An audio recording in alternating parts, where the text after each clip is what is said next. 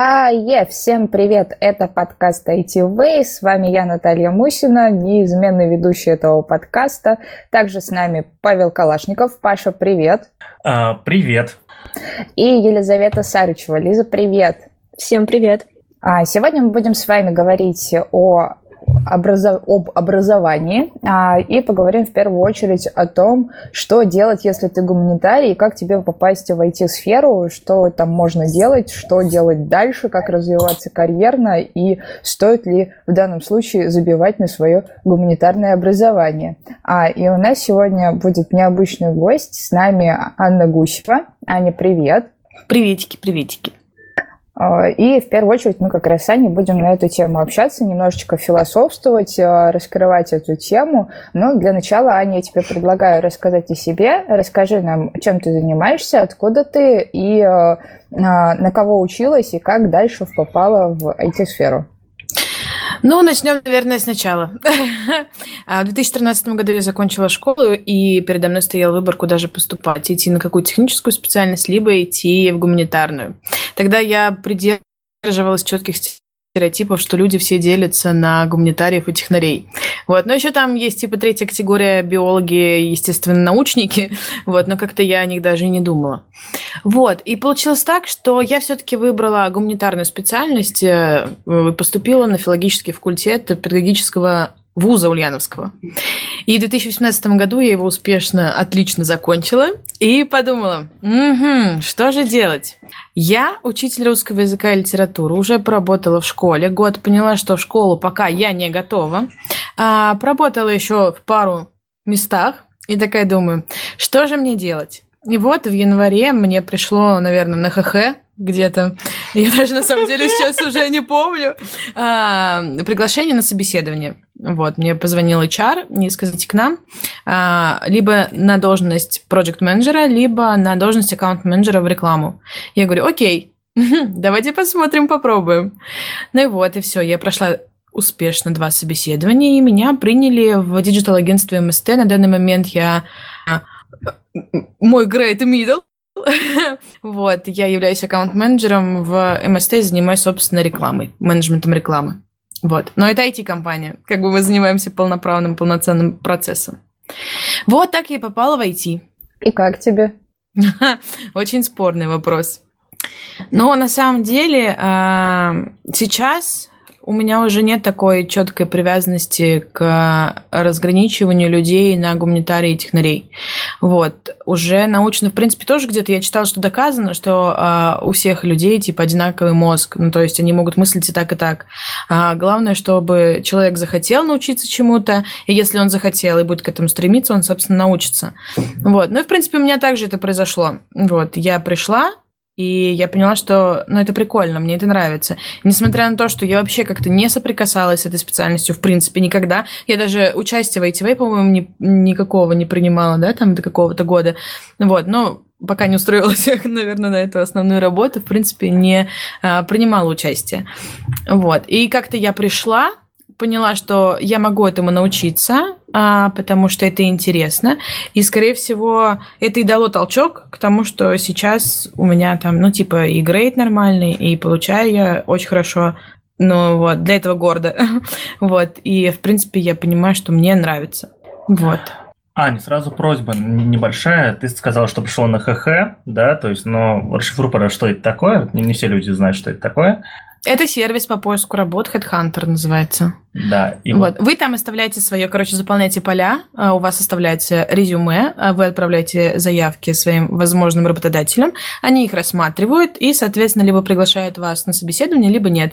Также происходит и взаимный обмен, а, когда какой-то работодатель ищет на какую-то должность да, себе человека, он просматривает резюме, которое обновляется, да, вот самый главный совет, обновляйте свое резюме, если вы ищете работу, вот, попадается ему, например, на ваше резюме, и он по контактным данным, которые вы там указываете, с вами связывается.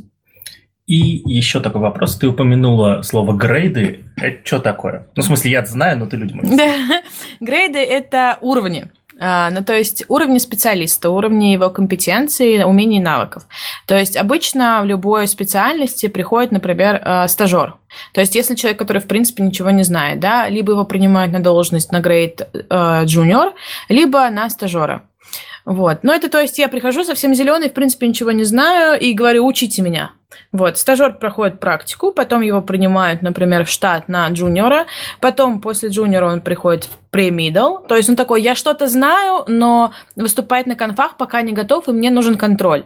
И после премидла он переходит на мидл, а, ну, это уже типа я такой уверенный, знаете, там, менеджер или там уверенный специалист в своей сфере, и после медла он переходит уже на сеньора, типа я такой классный, все, я все умею и могу, и потом уже там много разветвлений, типа групп head, руководитель отдела, там еще директор и так далее. В разных компаниях по-разному. В разных компаниях по-разному, да, естественно. Я просто рассказываю пока на своем примере. Но вот есть, насколько я знаю, а, четыре точно. Это junior, pre-middle, middle и senior. А, или- Но иногда при middle нету, иногда бывает только три. А иногда middle называется middle минус, иногда middle плюс. Короче, да. Ну, короче, вот. То есть мне еще чуть-чуть, и я буду сеньором. Вот такие делишки. Мгм. Ань, расскажи, пожалуйста, вот с учетом а, твоей предыдущей специализации, ну, так можно сказать, что предыдущей, ну, потому что ты в итоге не пошла работать по профессии, но, тем не менее, у тебя за плечами был университет. Расскажи, в данном случае, а, жалеешь ли ты о том, что отучилась? Ни в коем случае. На самом деле, вообще, и я не понимаю людей, которые жалеют, что вот я поступил, я не отучился, и теперь жалею. Но хотя я окончил универ, да. То есть для меня есть позиция. Я поступил, мне не нравится, я ухожу, либо я поступил, чему-то учусь, а, я остаюсь и заканчиваю. Вот э, второй вариант это мой был вариант. То есть я рассматривала университет, скорее всего, даже не настолько, что я в дальнейшем буду работать по этой специальности, а, сколько у меня крутые преподаватели, которые могут меня научить учиться. Ну, то есть, да, вот опять эти вот, как там, сейчас модно говорить софт-скиллы, еще какая-то всякая фигня. Вот, и для меня это, наверное, стояло в приоритете. То есть а, я рада, что я окончила филфак, наверное, не из-за того, что теперь я знаю, как пишется слово, я не знаю, из-под выподверта, а из-за того, что а, у меня были крутые преподы, которые научили меня многому. Наверное, вот так вот. А как пишется слово из-под выпада? Отстань! Из-под выподверта. А, предлагаю в данном случае как раз Лизе подключиться к этому разговору. Вот Лиза как э, человек, который еще не закончил университет, но уже за плечами довольно-таки много а, времени, которое с этого прошло, и ты успешно в данный момент учишься. Вот расскажи нам, а как у тебя в э, твоей специализации обстоят дела, что ты, например, для себя самого ценного вынесла из университета и привнесла а, в жизнь, э, работая в IT-сфере? Ну, я, наверное, скажу, что Лиза сейчас тоже учится, да, наверное, на филфаке, насколько я знаю, моя последняя инфа. Меня сейчас немного выбросило, вы меня о чем-то спрашивали? Ну да, немножечко. В общем, смотри, а, возвращая к разговору, мы сейчас с Аней разговаривали по поводу того, что образование это классно, а, и говорили по поводу того, что есть определенные вещи, которые она для себя из университета вынесла. В частности, это умение учиться, и благодаря преподавателям это произошло. Вот, и к тебе тоже такой вопрос. а, Для тебя, как для человека, который еще учится, но тем не менее уже работает в IT-сфере, а какие вещи самые ценные ты для себя из обучения в университете вынесла? Мгм. А, да, слышала все, что говорила Аня, но потом, когда Аня прекратила говорить, все стало пропадать. А, с учетом того, что я тоже учусь на том же факультете, на котором учится, училась, точнее, а, Аня, могу сказать, что я тоже безумно благодарна а, своим преподавателям, которые сейчас меня учат или учили раньше. А, Мне это тоже сейчас очень помогает в работе и в общении с другими людьми, а, Во-первых, это, ну, чему учит филфак, это формулированию своих а, мыслей, да, то есть сейчас мне очень а, удобно доносить свои мысли, например, когда я ставлю а, там задачи разработчикам, думаю о том, как улучшить свой продукт и могу презентовать свои идеи. Это очень круто и действительно помогает. Также сам по себе университет учит не не то чтобы увиливать, но находить а, очень много путей а, решений, чтобы выкарабкаться из какой-то суперсложной ситуации. Да, для студентов обычно э, студенческие какие-то проблемы с учебой это просто конец света. А Я всегда воспринимаю и воспринимала это как, даже когда училась на очном, как такой вызов и думала, как же мне все совместить. Тогда вот я начинала еще работать на втором курсе уже и совмещала все и сразу. То есть я училась и многозадачности, и тайм-менеджменту, то есть мне это помогало эм, выстраивать свой день, свою неделю, планировать будущее. А универ этому очень здорово учит сам по себе, вне зависимости от того, какой а, это факультет. А, ну, вот эти два основных момента, за которые я действительно благодарна универу и тоже, как и Аня, абсолютно не жалею, что пошла на такую а, ну, на такой факультет поступила, во-первых, да, и сейчас мне очень нравится, когда я приезжаю на сессию, я здесь просто расслабляюсь, хотя на самом деле я тоже параллельно работаю, а, пытаюсь это делать одновременно, сижу на парах. Э, вот буквально вчера, например, я сидела на паре и участвовала в собрании, которое проходило у нас в офисе, но удаленно по Zoom, э, по видеоконференции. Вот, тоже очень такой интересный опыт, и мне очень нравится такая загруженность, и мне прям нравится, когда у меня получается это все преодолевать. Ну и это развивает разные э, стороны личности, филфак, IT, э, менеджмент. Это прям заряжает и позволяет двигаться не только в одном русле и смотреть не только в одну сторону. А сейчас будет вот такой вопрос интересный. А были ли э, какие моменты, может быть, случаи жизни, это вот Кане как э, к действующему аккаунт-менеджеру, ну и, как, и к Лизе тоже, может быть, не знаю, насколько это будет в данном случае применимо. А были ли какие-то случаи в жизни, когда вы понимали, что блин, ну, походу, вот сейчас мне нужно решить какую-то задачу, и как жаль, что у меня нет, наоборот, технического образования. А, Довольно сложный вопрос. Я объясню, почему он сложный. А, несмотря на то, что я работаю в рекламе, у нас, ну, в рекламу входит SEO-продвижение. Часть SEO-продвижения – это разработка. Вот, то есть в мои обязанности входит еще постановка задач разработки. Когда я только пришла, я такая думала, угу, что-то тут не так. Но на самом деле я такой человек, который к любой сложности относится с таким, знаешь, наверное, оптимизмом. И не то что оптимизмом, а то, что как к вызову больше, да, а не как к сложности. Потому что это дополнительная возможность что-то новое узнать.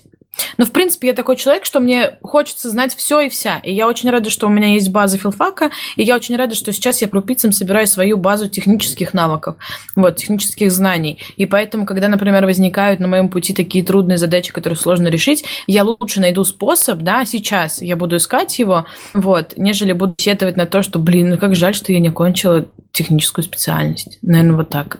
Ну, наверное, я тоже туда добавлю, а, что в моей работе точно не было таких ситуаций, когда я очень жалела, а, что у меня нет технического образования, потому что, например, если нужно а, запилить какую-то фичу на сайт, то можно просто поставить задачу в разработку и примерно постепенно, да, с каждым там, месяцем, с каждой новой задачей, с каждым новым решением учиться вникать, понимать эту систему. То есть мне даже не обязательно, допустим, уметь программировать, чтобы понимать, как это все работает. У меня все начиналось вообще, наверное, с Excel, когда просто на моей предыдущей работе мне э, сказали, тебе вот нужно сделать вот это, вот это, там сделать например, загрузки твоих сотрудников э, в Excel. И там была огромная сложная формула три строчки, наверное, просто из одной ячейки. И для меня это был такой, э, было инсайт, озарение, когда я научилась э, всем этим формулам. И это тоже свое, своеобразное такое программирование на начальном этапе, да. И я со временем поняла, что мне безумно нравится э, ну, составлять эти формулы, искать в них ошибки. И я помню, когда мы просто там, нас двое было, кто так фанател от этих э, формул, и мы друг другу подходили, спрашивали, что здесь не так, что здесь не так. У нас было невероятное просто воодушевление, когда мы находили ошибку и просто таки, да, мы смогли, ура, здорово, круто. И мне почему-то кажется, что с программированием, с разработкой то же самое. А, ну, я знаю, что там сайты могут падать, что-то может не работать, в коде может быть ошибка. Скорее всего, программист чувствует то же самое. Ну и сейчас тоже я уже гораздо более структурированно формулирую задачи, понимаю, что может сделать наш, что не может сделать просто технически. И постепенно тоже, вот как я Аня говорила, постепенно в это все вникаем, погружаемся. А, года два назад, наверное, мне хотелось научиться программированию. Мне все еще хочется, но пока что нет необходимости и времени тоже нет. Ну, я пока не печалюсь, пока отложила на будущее. А, тоже вот раньше думала, что вот есть гуманитарий, есть технарь, и постепенно у меня это тоже система сломалась, и я по-прежнему отношу себя к творческому человеку, больше гуманитарному, но тем не менее, когда нужно решить какую-то сложную задачу, я сажусь, беру себя в руки и решаю, нахожу людей, которые могут мне помочь, и в итоге все получается. Поэтому, в принципе, проблем с тем, что у меня нет технического образования а, я не обнаруживаю в своей жизни и работе. Давайте как раз поговорим о том, а, о чем несколько раз упоминалось по поводу технарей и гуманитариев и разделения. Да, и сейчас, естественно, такая градация уже не совсем людям интересна. Но есть такие классические стереотипные образы эти специалиста а, в данном случае обычно так говорят по поводу программистов, что они такие люди с другой планеты, у которых свой особенный тип мышления. Когда вы приходили а, работать там, в свою сферу, вот, в свою компанию. Были ли у вас какие-то, может быть, инсайты по поводу людей, которые работают э, в агентстве? У меня на самом деле не было. А, когда я пришла в компанию, а, ну, изначально, короче, были, потому что мои друзья программисты, и мне всегда пугали, типа, вот, это мы такие активные, на самом деле все программисты не такие, и у меня сложилось впечатление, что да, наверное, они зануды. Но когда я пришла, я поняла, что это те же самые люди, которые смеются над словом попа, и, в принципе, все. И тут уже э, я поняла, что, ну, блин, все люди одинаковые, в принципе. Ну, то есть, э, даже несмотря на то, что они занимают такую должность, и у них такая специальность техническая, где есть только ты и компьютер, в принципе, нет ничего больше, вот. Э, не могу сказать, что они как-то отличаются сильно, в принципе, и недопонимания какие-то могут возникать. Это очень мило сейчас было. Для наших слушателей хочу сообщить, что мы с Анной находимся сейчас э, в одном помещении, пишем с одного микрофона, поэтому э, приносим извинения, если пока, говорит Аня, слышно мое томное дыхание. Самое смешное, реально, когда ты сказала... Ты не прикольно, ты сейчас сказал, где в одном помещении, и когда говорит Аня, вы слышите свое томное дыхание. Ну, вдруг, я не знаю. Э, неизвестно, как будут записи. А, вот, ну, надо понимать, да, то, что Аня, когда сказала, что программист смеется на слово словом попа, я начал ржать, да, это очень миленько. Извините. Ну, нормально, я тоже была замьючена и тоже смеялась. Я думаю, мы подкаст так и назовем. Да, кстати. Программисты смеются над словом попа или как? Слово попа в названии будет точно. О, отлично. Можно, пожалуйста, как цегу сегодня? Вот. А, окей. Лиза, у тебя были какие-то определенные инсайты по поводу людей, которые в этой сфере работают? Ну, наверное, нет, потому что я два года прожила в Ульяновске и еще чуть больше времени общалась э, с людьми, которые связаны так или иначе с программированием, с разработкой э, непосредственно, потому что Ульяновск, в принципе, считается такой, да, IT-столицей. Э, и МИЦ э, имеет очень много членов МИЦ, сори за такой каламбур. А, короче, в МИЦ очень много программистов тоже, и проживая два года в Ульяновске, а, очень часто ходила с ними контактировать, слушать их разговоры. И получалось так, что, например, когда сидишь в компании э, друзей, где там многие разбирают программирование, они обсуждают между собой какие-то тематики, темы, а, постепенно начинаешь понимать, о чем они говорят, образами, да, как вот э, ссоры за сравнение, да, когда собака понимает, не понимает человека, но вроде бы э, как бы и понимает, то здесь происходило, наверное, то же самое. Я не совсем разбиралась в терминах, но общую суть улавливала. И постепенно так привыкала к этой речи, она звучала для меня сначала как иностранная, а потом стало полегче.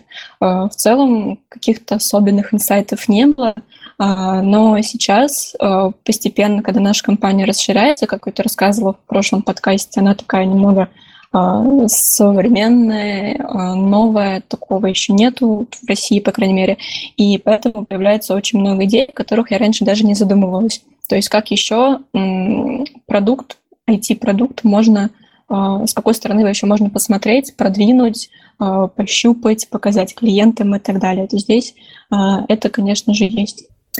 А вопрос на подумать. Э, сможем, сможете ли вы сходу назвать три слова из профессионального сленга, которые вы раньше не использовали и, возможно, не знали, но с приходом в IT-компанию начали теперь постоянно употреблять?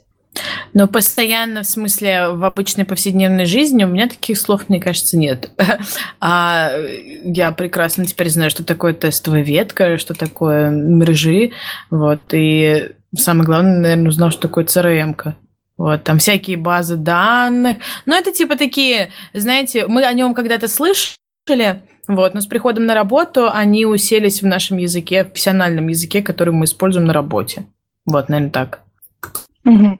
Ну, наверное, большинство слов, опять же, из-за общения с программистами у меня уже были, но вот на работе сейчас мне пришло в голову слово flow.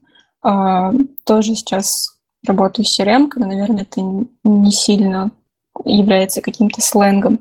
А, вообще сленга много приходится использовать, но сейчас так сходу, наверное, больше не смогу вспомнить. Окей, а так как вы обе учитесь и закон, закончили а, педагогические университеты, в первую очередь а, многие занятия были связаны ну, не только с русским языком, но и в том числе и с педагогикой, с преподаванием. Есть ли какие-то вещи из университета и именно из педагогики, которые приходится применять на работе? Ну, может быть, есть какие-то особые методы, которые вы там используете, а, работая с новичками в качестве наставников, либо еще что-то такое? Паша сейчас вот нас размьютил, и я поняла, что я не знаю, что сказать на самом деле. Я проработала год в школе с маленькими, ну как с маленькими, с подростками, и поняла, что э, весь коллектив, любой коллектив, на каждой работе они, в принципе, те же самые подростки. Вот. Э, объясню почему. Э, наверное, объясню почему. Потому что подростки, они, в принципе, для меня взрослые, сформировавшиеся личности уже со своими какими-то установками. Когда ты приходишь в новый коллектив, коллектив, тебя там тоже принимают как взрослую состоявшуюся личность со своими установками. И э, к этим установкам нужно найти свой подход. Вот. И, скорее всего, э, нету такой техники, которой бы я специально э, пользовалась, да, механики, которые меня научили, например, в универе, э, к подходу к какому-нибудь специалисту, но наверное, вот эти вот механики и всякие приемы, они настолько засели в, гол в голове, что ты уже даже не замечаешь, что ты их используешь. То есть там, если так, не заходит разговор, подойдем с другой стороны. Если с другой стороны не подходит разговор, то подойдем с другой стороны. Вот. Но все-таки я считаю, что педагогика это призвание, и у тебя либо есть, либо нет. Вот. Ну, я, наверное, сейчас буду слишком такой э, самоуверенной и скажу, что мне казалось всегда, что она у меня есть, и поэтому могу сказать, что я использую какие-то приемы, но такое какое-то, наверное, чуть-чуть наставничество в работе присутствует. Угу.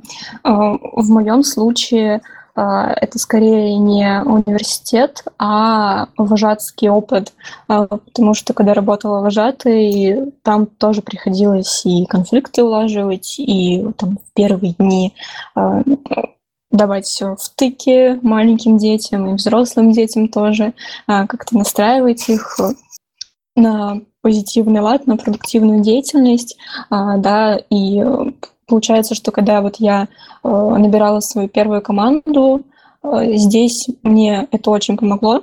То есть я сразу смогла, наверное, расположить к себе, сразу смогла заинтересовать. Э, раньше я очень, наверное, это моя большая боль, что поначалу я относилась к своим сотрудникам как к детям из лагеря.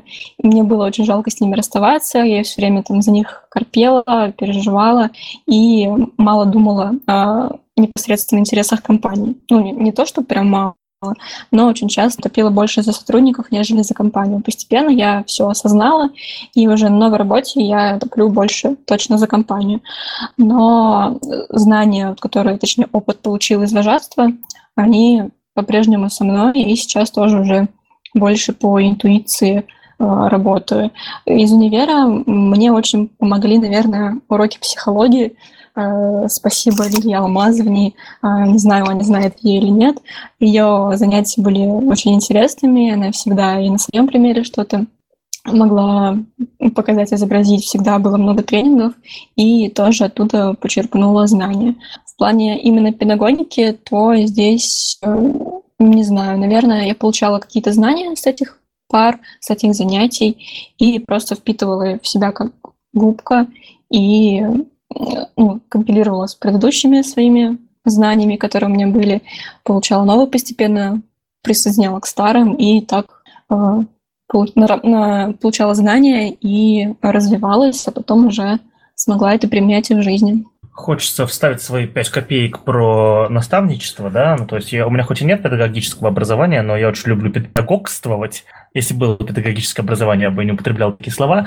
А, знаете, за последний год, наверное, появилось какое-то какое-то разочарование в, в наставничестве для людей с компанией, в которой ты работаешь, да, то есть э, речь сейчас не идет о дополнительных движениях, об, об ITV, да, о других э, ну, и подобных проектах, да, вот, а именно о компании, в которой ты работаешь, где тебе платят деньги и так далее, ты перестаешь вкладываться в людей в тот момент, когда понимаешь то, что может быть вложено кучу кучу кучу сил в человека, а он потом возьмет и свалит в другую контору э, только потому, что там теплее, денег больше или прочий, да, материальный став.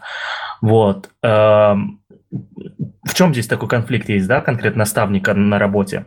В том, что э, ты когда вкладываешься в человека, ты тратишь свои силы, время на него, а не на компанию, да, и э, ну ладно, как бы, если ты сам с этим можешь жить, это окей, но мало того, что ты а, потом в итоге понимаешь, то, что ты вложил в комп... Э, не, не вкладывал в компанию те ресурсы, которые мог вложить, ты их еще вложил в никуда, потому что человек, который, который эти ресурсы получил, он их никак для компании не использует, да, и в итоге здесь э, возникает важный момент, то есть тебе либо работать, а, ну вот когда к тебе приходит новичок какой-то, да, тебе либо, ну, ждать от него, когда он что-то там сообразит, там родит и так далее, да, а, и из-за этого страдает, соответственно, продукт, который ты делаешь, потому что с тобой новичок, либо в него вкладываться э, и пытаться создавать ему ситуацию успеха и все вот эти остальные педагогические истории, э, в него вкладываться, тратить на него время, дожидаться, когда он сам может производить уже контент, который нужен для продукта,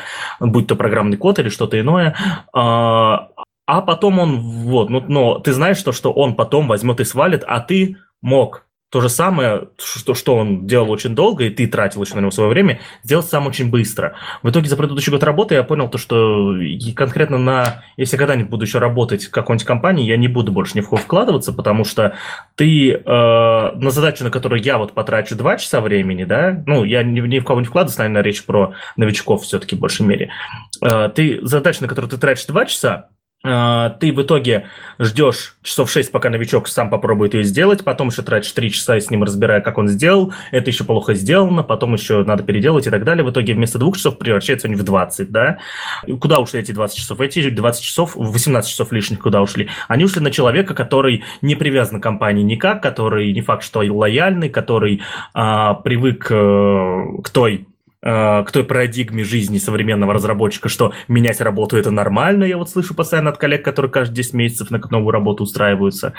К сожалению, в IT сегодня, вот мое мнение, тратить время на новичков и вкладываться в них смысла не имеет, если ты просто, да, наемный работник. Если ты делаешь свою собственную команду, то тогда, да, однозначно. Потому что если человек, э, и ты в этой команде принимаешь все решения, тогда, да, тогда и ты управляешь лояльностью. Ну, как вы поняли меня, ты не можешь управлять лояльностью, лояльностью, но ты работаешь с лояльностью.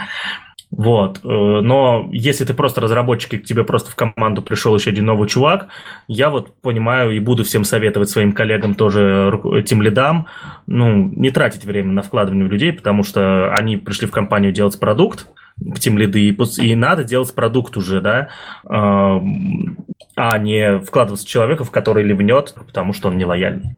Эгоист. ну, грустная история, грустная история. Эгоист. Ну, давайте в первую очередь э, обратим внимание на то, что эта история субъективная. Это не значит, что то, что Паша сейчас сказал, это имеет истину вообще везде. А, и отсюда как раз-таки возникают очень серьезные истории по поводу того, что приходят э, ребята-новички, и которые пытаются каким-то образом себе наработать а, вход, и в том числе и одна из, из историй, почему они идут как раз-таки работать на какую-то конкретную компанию, это то, что у них появляется возможность научиться у кого-то конкретного. А, и когда ты в данном случае занимаешься тем, что не просто разрабатываешь продукт, но и перед тобой руководство ставит задачу еще и внедрить систему наставничества и прокачать тех людей, которые рядом с тобой находятся, то делать это приходится, да, вне зависимости от того, хочешь ты это или нет. Есть определенные типы тем лидов, которые, наоборот, очень любят обучать других людей, и, в принципе, им на всю вот эту вот тему по поводу а, того, что продукт может застопориться, ну, не то чтобы все равно, но, тем не менее, это не приоритетно. Зато, как бы, человек, с которым он будет работать, будет прокачиваться. Есть другая сторона медали, когда, наоборот, человек, которого ты прокачиваешь, в дальнейшем становится настолько тебе благодарен за все это дело, что он становится, ну, практически адвокатом компании, в которой он работает. Э, и, например, в моей той же самой практике были истории, когда люди приходили а, работать на конкретного руководителя, потому что им а, они говорили, что мы вот хотим работать с конкретным человеком и понимаем, что мы с ним научимся очень многим вещам. И не уходили из этой компании до тех пор, пока тем лидом был конкретный человек.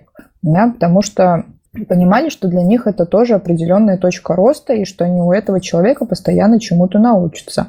Поэтому здесь вопрос скорее идет коммуникационный и психологический. Да? Сразу будет понятно, что этот человек действительно хочет учиться и сделает это быстро, а не подведет себя и в дальнейшем поможет тебе этот продукт реализовывать. Или нет, или у, у него мотивация совершенно другая, и, собственно, ты для него тоже такой вот очень странный ресурс, который он с радостью потом кинет, когда ему будет интересно что-то другое. А, поэтому это вопрос скорее дискуссионный, вот, и а, в большей степени субъективный, вот. Но окей, давайте к теме вернемся. Появилась такая интересная мысль, прости, что перебил, да, чтобы вот закончить. Появилась такая интересная мысль, э, может быть, в командах на самом деле стоит иметь двух, знаешь, тем лидов. Один тем лид, он делает продукт, да, и, и, соответственно, доводит э, все до рабочего состояния. Второй тимлит занимается развитием, потому что, ну, ну да, чтобы, так сказать, от, ответственность разделять. А, потому что, ну, чтобы быть специалистом, который может равноценно делать и то, и то, вот, мне кажется, это, это ну, таких спецов не так много, и если в компании нет такого специалиста, то и, но есть задача брать новичков и их прокачивать, то нужно два таких человека. Ну, я могу про свой опыт тоже добавить, а, что раньше, как вот Наташа и сказала, мне действительно очень нравилось а, обучать новики, хотя у меня были тогда не разработчики, а сейчас, в принципе, тоже, но я с ними больше контактирую. Мне очень нравилось прям делать из своей команды настоящую команду, там всякий тимбилдинг и так далее.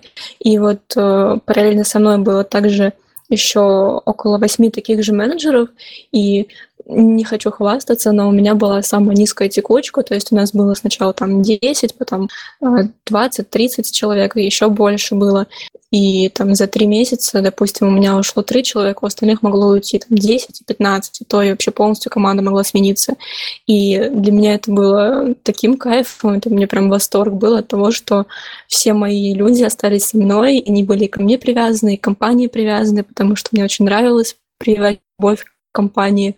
Э, очень просто и легко привязываться, которая тебе самой нравится, самому человеку да, нравится. А, поэтому для меня лично это мне приносило удовольствие. Сейчас я понимаю, что мне на это уже нету силы времени, э, немного уже иссякла на такую энергию. А, и сейчас э, у нас действительно, у меня вот есть моя правая рука, мой помощник, а, наставник нашей команды, который занимается обучением. То есть сейчас я уже не занимаюсь обучением а, абсолютно, а, не занимаюсь наставничеством, и сейчас у меня уже для этого есть дополнительный человек, который как раз-таки берет на себя эту роль. А я уже больше думаю о компании, о продукте. Поэтому вот такое разделение, это работает, это прям супер здорово. Ну, собственно, вот. То есть есть и позитивные моменты во всем этом. А, ну что, давайте вернемся к теме. Аня, к тебе вопрос. Расскажи нам про профессию аккаунт-менеджера. Расскажи нам, из чего состоит твой рабочий день. Ну, аккаунт-менеджер, проект-менеджер в моем случае это, в принципе, одно и то же. Ну, то есть, насколько я знаю, есть в IT-компаниях такая фишка, что сначала, ну, как бы а, проект попадает в аккаунтинг, в аккаунт-менеджер, который занимается всеми бумажками, там договоры, акты и так далее, а потом уже а, совместно с аккаунт-менеджером они идут к PM-щику, к проект-менеджеру для того, чтобы делать продукт. В нашем случае в рекламе а, у нас аккаунт-менеджер, проект-менеджер – это одно лицо. То есть человек, который занимается и всем документооборотом, и разрешением э, любых вопросов с клиентом. И также он занимается постановкой задач, контролем задач, контролем времени и так далее. Мой рабочий день начинается так. Я прихожу на работу, наливаю себе чашку кофе, выпиваю ее, наливаю вторую чашку кофе и пью ее на протяжении всего дня. Вот. А... Она же к вечеру холодная. Да, я люблю холодный кофе. Вот. И на протяжении всего дня появляется куча разных маленьких задач, потому что в основном аккаунт-менеджеры, проект ну, на моем примере, да, а, занимаются тем, что они разрешают личные маленькие задачки. То есть у меня нету какой-то огромной большой задачи, которая будет длиться у меня месяцами и так далее. Вот, для меня а, один проект состоит из множества маленьких задачек. То есть начинают утром сразу писать клиенты. Мы хотим сделать то-то, мы хотим сделать то-то, мы хотим, чтобы у нас были такие показатели, мы вам ставим такой KPI, и нужно его выполнить. Такой, угу, окей, все хорошо, я поговорю с специалистом и вам дам обратную связь. И ты такой идешь к специалистам говоришь, так, чувак, мне тут звонил клиент и говорит, он хочет то-то, то-то, то-то, нужно сделать так-то, так-то, так-то. Какие есть пути решения? Мы со специалистом обдумываем пути решения, я связываюсь с клиентом, говорю, ну, мы можем предложить вам так-то, так, так-то, так-то. А он говорит, да, окей, все делайте, и я даю в работу. Ну и все, после того, как я даю работу, а, я контролю, чтобы это все было выполнено, и после решения какой-то задачи, после достижения KPI, а, мы передаем клиенту проект и говорим, что вот, смотрите, в принципе, все готово, можете принимать работу. Он говорит, о, как классно, большое вам спасибо. Ну и, в общем, вот так. Так вот состоит, наверное, рабочий день аккаунт-менеджера в рекламе. А в разработке немного по-другому, насколько я знаю. У меня знакомые девочки работают аккаунт-менеджерами разработки. Они просто принимают клиента и занимаются всем документооборотом. Вот, то есть а, ответы на вопросы клиента, у них это так. Им приходит вопрос, они подрисовывают пемщику, пемщик отвечает, аккаунт отвечает клиенту. Вот. Не скажу, что мне как-то нравится эта система, потому что я считаю, что а, человек, который контролирует задачи, который общается с клиентом, должен быть одно и то же лицо. Вот. Ну, это в маленьких проектах. В больших уже, знаешь, сложновато контролировать. Наоборот. Все. Но и... может быть, может быть. Ну, слушай, я веду огромный один большой проект, и, в принципе, это реально, если у тебя, если ты, во-первых, умеешь расставлять приоритеты в задачах, и если у тебя нагрузка не миллион часов в неделю, когда ты не успеваешь, если э, твой руководитель довольно э, мудрый человек и умеет распределять нагрузку между специалистами, между менеджерами, да, вот, то, соответственно, ты и успевать, в принципе, все будешь и вести проект от и до, и занимаясь различными счетами и актами до того, чтобы прийти и сказать, там, я не знаю, нужно внедрить какую-то фичу на этот сайт, делаем а наставничеством когда заниматься? Но от этого как раз и Возвращаемся к началу нашего разговора про систему грейдов.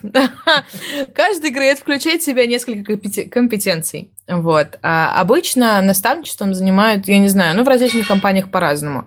Но а, обычно медлы и сеньоры уже имеют право заниматься наставничеством, потому что при медлы они как бы, ну, и там middle минус, они как бы еще не совсем в теме. Вот. И если, опять же, твой руководитель, в принципе, э, довольно-таки мудрый человек, который понимает, как нужно распределять нагрузку, он делает так, чтобы у тебя был, например, один огромный проект, который ты ведешь, ты будешь его успевать вести, плюс у тебя еще остается время для того, чтобы пообщаться с женом. Когда у нас э, набирается, например, приходит к нам новый человек в команду, Получается так, что ему передают, например, какие-нибудь маленькие легенькие проекты, на которых он начинает учиться.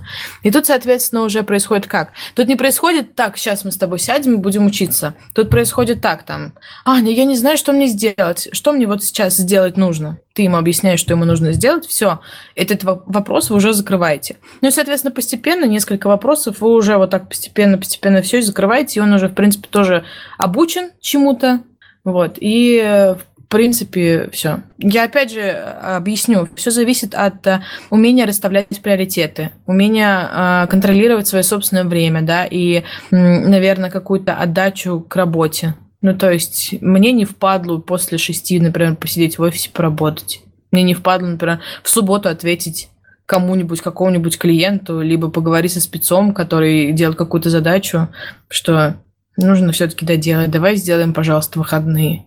Ну вот, поэтому так. Как вы заметили, выпускнику педагогического университета, как правило, не впадлу, а, так сказать, мало. Зануда, вспомни, на каком районе она живет, и ты, и ты поймешь ответ на все свои вопросы. Мне не впадло так говорить на самом деле. Вообще а... не впадло.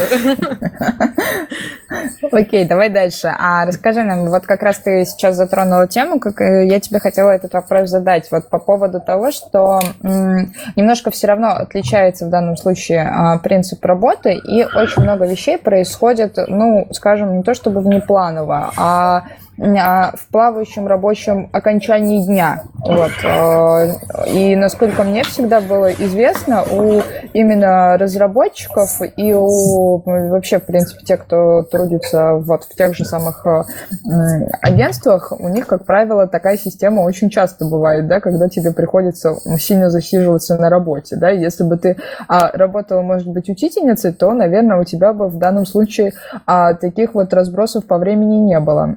Сильно сильно ли это напрягает, и действительно ли есть такая проблема, что, ну, блин, практически ты работаешь 24 на 7?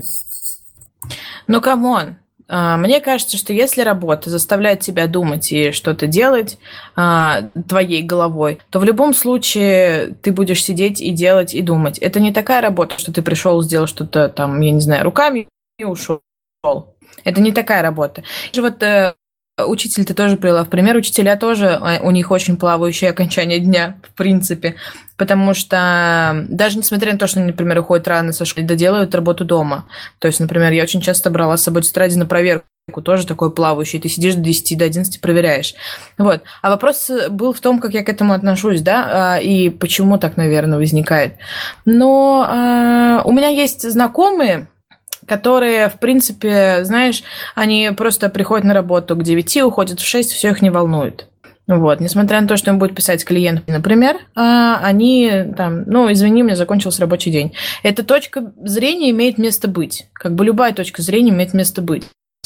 Вот, но я просто, наверное, такой человек, который э, довольно трепетно и бережно относится к людям, с которыми ты работаешь, да, ну, в данном случае, например, к клиентам.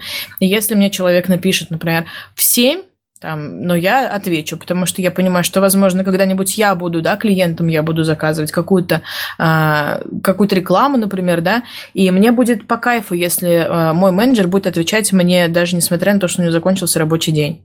Вот. А, я считаю, что это какой-то такой чисто человеческий фактор. И если ты идешь на работу там, где нужно думать своей головой а, и делать, например, да, какую-то штуку прикольную, где нужно креативить, где нужно, а, я не знаю, там, ну, опять же, думать, то ты должен быть готов к тому, что даже после работы мысли тебя о работе не оставят, потому что ты будешь думать, угу, а как вот сделать вот так поприкольнее, как бы сделать вот так поприкольней. Поэтому, ну, это прикольно. На самом деле это прикольно. Это такой некий, знаешь, какой-то мотивационный э, толчок к тому, что вот вы сидите, например, уже 6 часов, ваши коллеги собираются домой, твоя команда сидит и что-то там доделывает. И вот вы сидите и смеетесь. То есть вы понимаете, что пустой офис, только вы, и вы работаете, и параллельно возникают какие-то такие теплые доверительные отношения. И опять же, какой-то такой, я не знаю, ну вот как Лиза уже говорила сегодня, тимбилдинг, команда, все Холодный дела. кофе, все дела. Холодный кофе, да. вот. Но обычно я ухожу в 6 часов. Я ухожу, но из-за того, что IT это такая очень э, свободная, наверное, сфера, э, ты можешь быть на связи 24 часа в 7, на 7. Как там правильно говорят? Я не знаю, как в этом вашем 24-7, вот. А, как бы на связи 24 на 7, в принципе. И моя команда тоже такие же. Вот. Но самое главное обозначить границы. Если ты такой человек, которому не прикольно, то Нужно сказать, извини, чувак, я недоступен после шести. Ну, конечно, не такими словами, немножко другими. вот, но смысл, Извини, думаю, чувак, понятен. мне впадло тебе отвечать после шести. Да, извини, чувак, мне как бы впадло, у меня закончился рабочий день. Вот. А, окей, а есть еще такое, знаешь, ну сейчас будем такой выпуск э, разбивания шаблонов, в том числе и со стороны э, тех, кто с айтишником никогда дела не имел. Есть такое мнение, что у гуманитариев в плане карьерного роста на самом деле немного возможностей. Вот, на твой взгляд, так это или нет? На мой взгляд, нет разделения. Серьезно. А, это какие-то, я не знаю, советские или какие-то там стереотипы, но не советские сто Это, это и есть советские стереотипы. Советские да. стереотипы о том, что есть деление. Для меня такого деления нет. Просто если человек хочет учиться обучаться, он будет учиться обучаться. Вот. А, ну и плюс, если вы все равно придерживаетесь таких стереотипов, если вы, ну вот не идет у меня математика, ну вот не получается у меня писать коды, ну вот неинтересно мне, то войти э, дофига возможностей себя реализовать. У меня вот знакомая также, да, ну, там, вот я нет, вот я закончила там а, а, политех, связь с общественностью, вот я чисто гуманитарий, вот я все, я вот никак.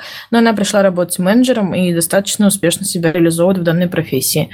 Но если вы приверженец вот этой вот схемы гуманитарий-технарь, то, соответственно, вы понимаете, что технарь это как бы разработка, а гуманитарий это что обычно? А, литература, русский язык, что там еще обычно? Коммуникация. Коммуникация, да. И каждая вот эта вот сфера гуманитарности, она предполагает какие-то навыки и все равно какую-то работу. То есть, например, если это русский язык литература, то, соответственно, это тексты, вы можете либо писать тексты, если вы гуманитарий, конечно, вот, но если вы там, я не знаю, э, не можете писать тексты, то идите, я не знаю, менеджером, если у вас все хорошо там, да, с коммуникациями все хорошо, с тайм-менеджментом. Если вы понимаете, что и это у вас провал, то, я не знаю, идите креативить, идите там, я не знаю, стратегом и аналитиком да, а, делать стратегии продвижения, например. Если вы понимаете, что вы и здесь не можете, то, ну, боже мой, идите кем там еще, маркетологом идите. Если понимать, что этого не можете, то, соответственно, вы ничего не можете. Вот. Но это очень, конечно, грубо, наверное, сейчас звучало с моей стороны, но это моя позиция. То есть, если вы какой-то э, какой-то сфере себя причисляете, то, соответственно, у вас в любом случае, если вы сюда себя причисляете, есть какие-то навыки, э, по отношению к которым вы можете сказать, да, вот по этим навыкам я гуманитарий. И любые навыки сейчас в IT, в принципе, э, нужны и важны. То есть с любыми своими навыками вы можете там найти свою работу и успешно себя реализовать. Но это чисто гуманитарий. У технарей вообще все просто. Ну, нет, ну, ну типа войти проще, как вот стереотип, войти проще найти работу технарям. Но вот такой стереотип есть. Ну, все так говорят. Но и гуманитариям также просто. Самое главное понять, что вы можете, и что вам интересно, и что, в принципе, чем бы вы хотели заниматься. А, ну вот да, как раз Наташа написала в нашем а, тайном чатике ведущих э, Калашник «Спроси что-нибудь». У меня на самом деле есть вопрос, но вот э, Аня на него уже почти ответила. Хотел спросить, а, представьте человека, который э, скажет, я гуманитарий, не могу войти, ты только что на этот вопрос ответила. А, у меня на самом деле есть другая еще интересная мысль про то, что вот, вот, вот как Аня сказала, э, про тех персонажей, которые я там не могу, а здесь не могу и нигде не могу, да, вот эти вот самые. Э, Ходите к психологу, у меня вот единственное. Нет, нет, это не то, знаешь, Бог, э, короче, вот был у индийцев богиня смерти Шива. Угу. Ой, сейчас знатоки мифологии меня, наверное... Убьют. Убьют, да. Ну вот представляем, что у индийцев была богиня смерти Шива, да. А, и она вот была самым страшным богом, который вот такой. -то. Вот у греков был Аид, бог такой тоже смерти, тоже самый страшный бог. Пишите в комментариях, каких богов вы еще знаете. Паша Кали богиня смерти у индусов. Вот, я и говорю, а Шива это персонаж из Mortal Kombat. Так вот. Я к чему веду? К тому, что а, бог самый злой бог 21 века называется лень. То есть э, люди, которые я тут не могу, я там не могу, я им просто лень учиться. Да? Мы не говорим о тех, у которых есть еще какие-то да, блокеры, связанные с этим. Там семья, здоровье и прочее, это отдельная история. Каждый раз мы в этом вопрос не рассматриваем. Мы говорим о здоровом, Э, в своем уме человеке, да, то есть который обладает домом и так далее. Вот, и люди, которые вот находятся в таких нормальных условиях, говорят, что вот, ну, это, там, IT, конечно, прикольно, но я вот не могу, не хватает у меня чего-то, хватает лени на самом деле, да, потому что в 21 веке не модно ничего хотеть, модно хотеть быть э, успешным, ну, модно хотеть зарабатывать много денег и так далее, и так далее, в этом виноват Инстаграм и прочее, э, но все равно же ни, ни, никуда не денется, и надо как-то вот э, находить оправдание. Оправдание – это лень в итоге для таких людей, и они, хоть они говорят всем вокруг, что они не могут, на самом деле сами себя не говорят, что им лениво, да. То есть э, я всегда советую людям, наверное, здесь уже говорил в подкасте, как в каком-то выпуске, о том, что не бойтесь подписываться на Твиттер, да, в Твиттере много всего адекватного, но Е, ну, самое главное, не подписывайтесь на своих однокурсников, одноклассников и прочее, да, родственников.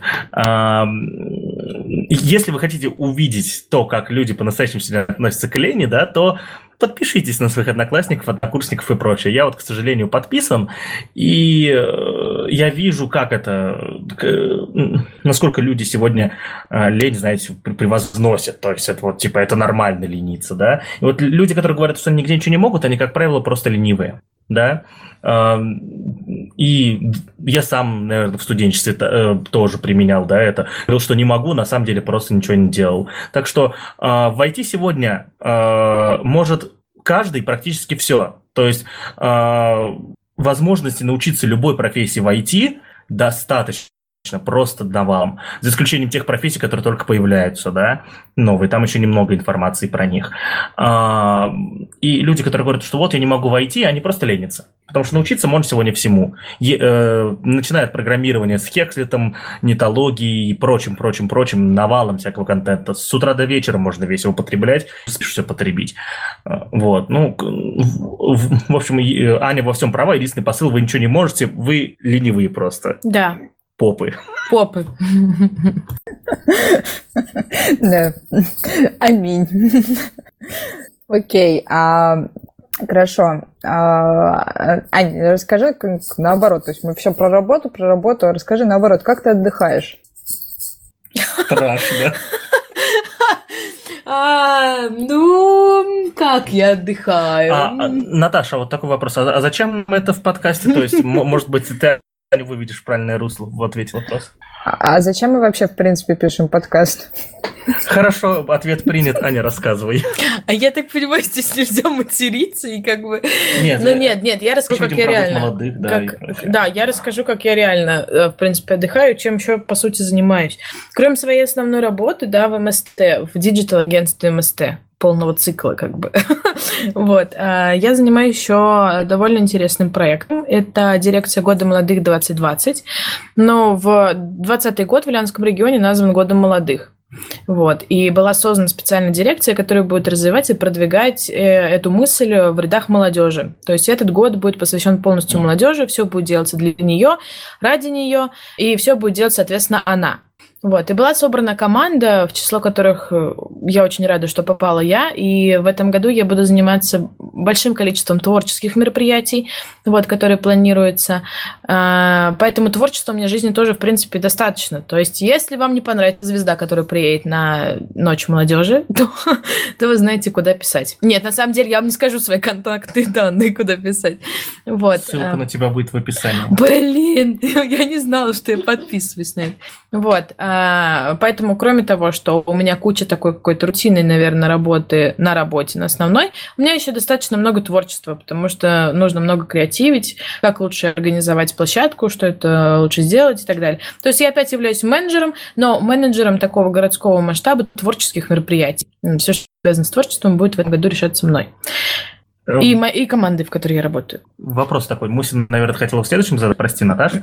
А, а, а вот смотри, ты вот на этой дополнительной вот работе, по сути, да, то есть это хоть и а, не, не эту там прям работу, я уверен, что вы не приходите, не сидите в офисе, там все такое, это все-таки, да, это отдых такой.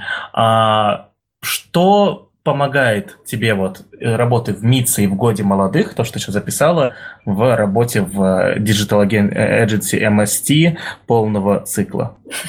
More Services and Technologies. вот. А, что мне помогает? Мне помогает, на самом деле, не свихнуться. Потому что я такой человек, что э, у меня очень много бурлит э, внутри, и мне нужно куда-то выплескивать это. На работе не всегда это получается, потому что, ну, ну, не получается, потому что там бизнес. А, там есть четко ограниченные рамки, в которых ты либо вписываешься, либо от тебя уходит клиент. Вот. А тут э, такое э, такой творческий выплеск, который, в принципе, мне помогает на работе быть более спокойной и более, э, ну, я не знаю, Ну, наверное, да, более спокойные. Это единственное, вот этот эмоциональный выплеск. Кроме этого, а, все недавно заметили, что я реально творческая девчонка и начали меня привлекать в МСТ к различным прикольным штукам. То есть, ага, ты, значит, делала тут бал недавно, а давай к нам тоже что-нибудь замути. Вот. Это тоже какой-то поднимает авторитет в компании, то, что все понимают, что ты не просто какой-то специалист, который сидит, да, и делает свою работу. Ты многофункциональный специалист, который может прийти и забабахать им крутой, не знаю, корпоратив. Вот, наверное, это мне как-то помогает. Ну, в общем, я не знаю, как ответить на этот вопрос, что чем помогает. А, но взаимосвязано это все единственно а, не то что целями, а, наверное, методами, которые ты используешь и в одной работе, и в второй любимой работе. Это все менеджмент. Вот. Могу рассказать еще про одну свою любимую страсть. Выпуск, посвященный мне. А, надеюсь, что будут слушать мои ухажеры. Нет, на самом деле. Могу рассказать про еще одну свою любимую страсть. Э, это э, то, что я закончила филфак, конечно, отпечаталось на мне. Я очень сильно люблю литературу. Вот. Я считаю, что литература – это лучшее, что нам дал Боженька. Хотя я, ну, так, скептически отношусь к вере. Вот. Но потому что реально литература тебя развивает, и ты учишься правильно мыслить и правильно строить свои, строить свои мысли. Да, даже в этом я допустила ошибку. Вот. И поэтому читайте, читайте все, читайте и поглощайте книги. Вот это еще одна моя страсть. А вот и порекомендуй нам, что можно почитать. Давай э, не из технической, потому что все специалисты, как правило, технической литературы читают очень много, документации, статьи и так далее. Давай по художественной. А, художественная литература. А, я на самом деле ну, блин, я много читаю, да. И я на самом деле не знаю, что посоветовать, потому что очень разнородная литература. Последнее, что меня задело, это вообще совершенно разные, да, жанры, совершенно разные вообще литературы, совершенно разные века. Это Кавка процесс, где я после, наверное, прочтения этой книги где-то месяц, наверное, ходила как водоопущенная, потому что очень такая гнетущая книжка. Ты хочешь что-то сказать, да? Это я сейчас слышу впервые человека, который рекомендует читать Кавку. Нет, но почему я ее рекомендую? Потому что эта книга заставляет задуматься. Ну, прям вот максимально заставляет задуматься. Ты начинаешь думать о том, блин, но надо что-то делать, потому что иначе ты окончишь свою жизнь, как тот чувак из этой книги. Вот. А еще вот на данный момент я читаю и плачу ночами и вечерами. Это «Опасные связи» Шадерло де Лакло. Вот. Но я думаю, что если вы смотрели фильм «Жестокие игры», вот, эта книга была... Ой, этот фильм был снят по мотивам этой книги, и, в общем, советую ее прочитать. Она такая очень интересненькая. А вообще, на самом деле, мой любимый роман, роман эпопеи, это Толстой Лев Николаевич «Война и мир». Обожаю. Я полгода ходила и ныла своим друзьям о том, почему я родилась в 21 веке, а не тогда. Я реально плакала. Я ревела на взрыв, когда умер Андрей Балконский. А вот. Сколько раз ты перечитывала «Войну и мир»? Два. Угу. Психопатка.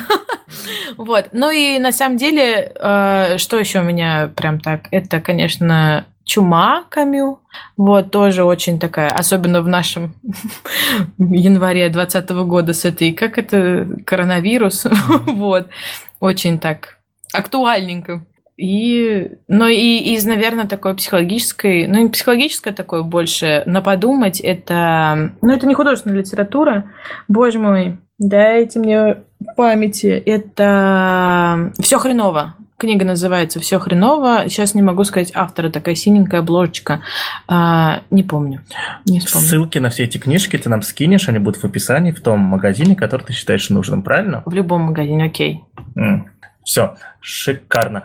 А, Наташ, слушай, а я предлагаю сделать, перестать мучить Аню. Ура! И сделать логичный переход дальше по книжкам. У нас есть в темах сегодня еще одна книжка, раз уж мы заговорили про книги. Так. А, Лиза, давай. Вот это подводочка. Хорошо. А, да, сегодня в теме есть еще одна интересная книга. А, почему она интересная, сейчас я расскажу. А, меня натолкнуло вообще рассказать об этой книге наш разговор в предыдущий подкаст, а, когда Паша рассказывал про комикс и про девочку Ася, которая все жизненные ситуации решает а, с помощью Паша, с помощью программирования или просто с помощью каких-то технических штук? Напомни, пожалуйста. А, ну, повторю еще раз, канву. А, персонаж Ася – это маскот проект, э, нашего сообщества ITV. Мы ее загоняем в типичные уже э, клише ситуации из кино и фильмов, и она, и она э, в которых участвовало программирование когда-либо, да? Вот, вот, и мы, соответственно, там она решает эти проблемы. А, Лиза, очень громко слышно, как ты стучишь почему-то, кого-то бьешь, наверное. И Соответственно, наш персонаж Ася выходит из этих ситуаций, а, решая тоже эти проблемы программированием, но в самом комиксе объясняется, что же она сделала, как это сделала, и с помощью реальных инструментов, которые уже существуют, либо те, которые точно появятся лет через пять. Угу. А, Паша, спасибо. А, да, и сейчас я название этой книги, но прошу сразу подкаст этот не вырубать. А, книга называется «Гарри Поттер и методы рационального мышления». А, в целом это изначально даже не книга, а фанфик. Fanfiction, который при этом писал а, очень классный и крутой специалист по искусственному интеллекту Элиезер Юдковский никогда в жизни не произносила, кажется, вслух его имя. А, надеюсь, правильно произнесла. И это действительно был фанфик, который а, выпускался в течение пяти лет, и э, фанаты просто а, ждали каждую часть, которая выходила по кусочкам с большим трепетом. Да, вот с 10 по 15 год она выходила. И сейчас эту книгу уже можно назвать романом, а она уже даже выпускалась э, в трех томах. Что же это за книга такая? А, это за основу, как и во всех фанфиках, да, берет какое-то произведение, здесь э, взялась вселенная Гарри Поттера. А, но с самого начала, с самого сюжета с основания, с истоков э, сюжет немножечко меняется. А, там Гарри родился в очень такой благополучной семье, успешный. Отец у него был профессор, если не ошибаюсь. А Гарри с детства читал очень много книг, и он был очень таким умным, образованным мальчиком, ему не хватало просто времени в сутках, чтобы успевать учиться заниматься дополнительными занятиями сори за тавтологию, а, ему пришлось нанять репетитора, чтобы а, он мог учиться и ночью, и там спать днем, и чтобы у него наладился этот цикл, да, и бодрствование. А, и когда ему приходит письмо из Хогвартса, в котором написано о том, что существует магия, он не верит, родители его тоже не верят, но мама ему рассказывает, что его, ее сестра была этим волшебником, да, а, и что она ее сделала красивой. Отец ученый, он в это, конечно же, не верит, они начинают ругаться, спорить между собой, а, то есть отец и мать, да, и Гарри, такой маленький мальчик, а, приходит к ним и говорит, типа, мама, папа, успокойтесь, давайте проверим, давайте пригласим профессора из Хогвартса, и он нам докажет, да, если, допустим, профессор сделает так, что папа, ты взлетишь, то папа, ты поверишь в магию. Если у профессора не получится это сделать, а, то мама примет свое поражение. Таким образом, а, Гарри включал свою логику на протяжении всей книги, всего произведения. Что же произошло? Давайте сейчас немножечко расскажу. Там приехала МакГонагал и превратилась в кошку. Вот. А что прошло дальше, вы можете почитать и узнать. А, книга интересна тем, что там описывается только год из жизни Гарри, но а, включает в себя все основные события, которые происходили а, с Гарри Поттером в оригинале. То есть и все семь книг у него включены в один год обучения Гарри в Хогвартсе. А, при этом Гарри всегда пытается решить головоломку жизненную с помощью именно логики, рациональности. А, очень много он размышляет, у него в голове там сидят а, его воображаемые точнее, не воображаемые, а личности его там друзей, знакомых, как бы этот сказал, как бы этот сделал. Он с ними советуется постоянно и пытается принять наиболее оптимальное, рациональное решение в той или иной ситуации. Даже когда он был на волоске от смерти, он все равно думал об этом, и в итоге э, очень интересно все это завязывалось, да, и очень интересно читать его размышления, рассуждения. Я думаю, эту книжку можно перечитывать несколько раз за свою жизнь, потому что каждый раз находишь что-то новое, что-то интересное. Сразу скажу, что этот роман очень качественно и круто переведен на русский язык. То есть тоже фанаты переводили очень трепетно, очень качественно, очень часто это все переписывалось, дописывалось, э, вносились правки. Поэтому как оригинал, так и перевод русский читать очень приятно. В принципе, смысл не теряется. Как это бывает у многих произведений, здесь смысл не теряется. При этом очень здорово то, что, думаю, многие знают, что в самом Гарри Поттере есть очень много сюжетных дыр, каких-то недосказанных моментов, то здесь Коский э, перекрывает эти моменты наиболее э, логичными э, развязками. Да, то есть здесь он берет какую-то дуру из Гарри Поттера и очень логично объясняет ее э, в своем произведении. Поэтому здесь э, я, ну, по, по моему мнению, скромному, э, именно вот это произведение наиболее канонично, логично э, и легко читается. Э, в нем практически отсутствуют какие-то непонятные вещи. То есть там даже объясняется маховик времени, э, да, то есть в Гарри Поттере с этим явная беда. Также вот могу сказать интересный момент, что это довольно-таки популярное произведение, и, естественно, Роулинг тоже знает, она даже пыталась там судиться с э, автором этой книги. И самое интересное, что на этой книге нельзя зарабатывать деньги, и с нее никто никогда в жизни не получал ни копейки, иначе Роулинг засудит. И э, в начале, в начале каждой главы есть тезисы, там, не тезисы, а эпиграф э, про Роулинг. То есть, например, она за тобой смотрит, большой брат там все видит. Э, очень много шуток про роулинг, что, ну, то есть э, автор просто мофлил с этого и подшучивал над ней, чтобы она не просто ну, не прикопается ни к чему. И даже был краудфандинг, э, собирали средства на то, чтобы выпустить э, эту книгу в печатном варианте. Э, у меня тоже есть эта книга, я участвовала в краудфандинге, ждала, наверное, месяцев четыре, когда все это соберется. Очень качественная сейчас книга с крутыми обложками. И ну, говорили сразу, что если у нас получится собрать много денег, а, и если сумма за экземпляр будет в итоге меньше, то каждому участвующему вернутся эти деньги, даже самая маленькая копеечка. А, в итоге, если не ошибаюсь, все перевелось в благотворительность. Эти книги также э, пошли в благотворительные какие-то фонды, в библиотеки были пожертвованы.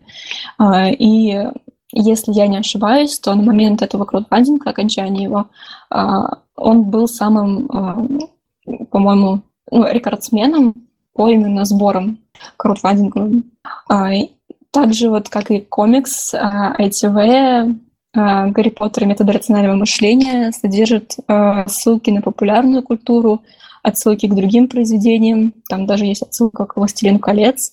И это прям тоже очень интересно читать, когда ты понимаешь эти отсылки, когда потом сидишь на форумах, э, читаешь там комментарии других людей и вспоминаешь, что да, это тоже так было, и это относится к этому.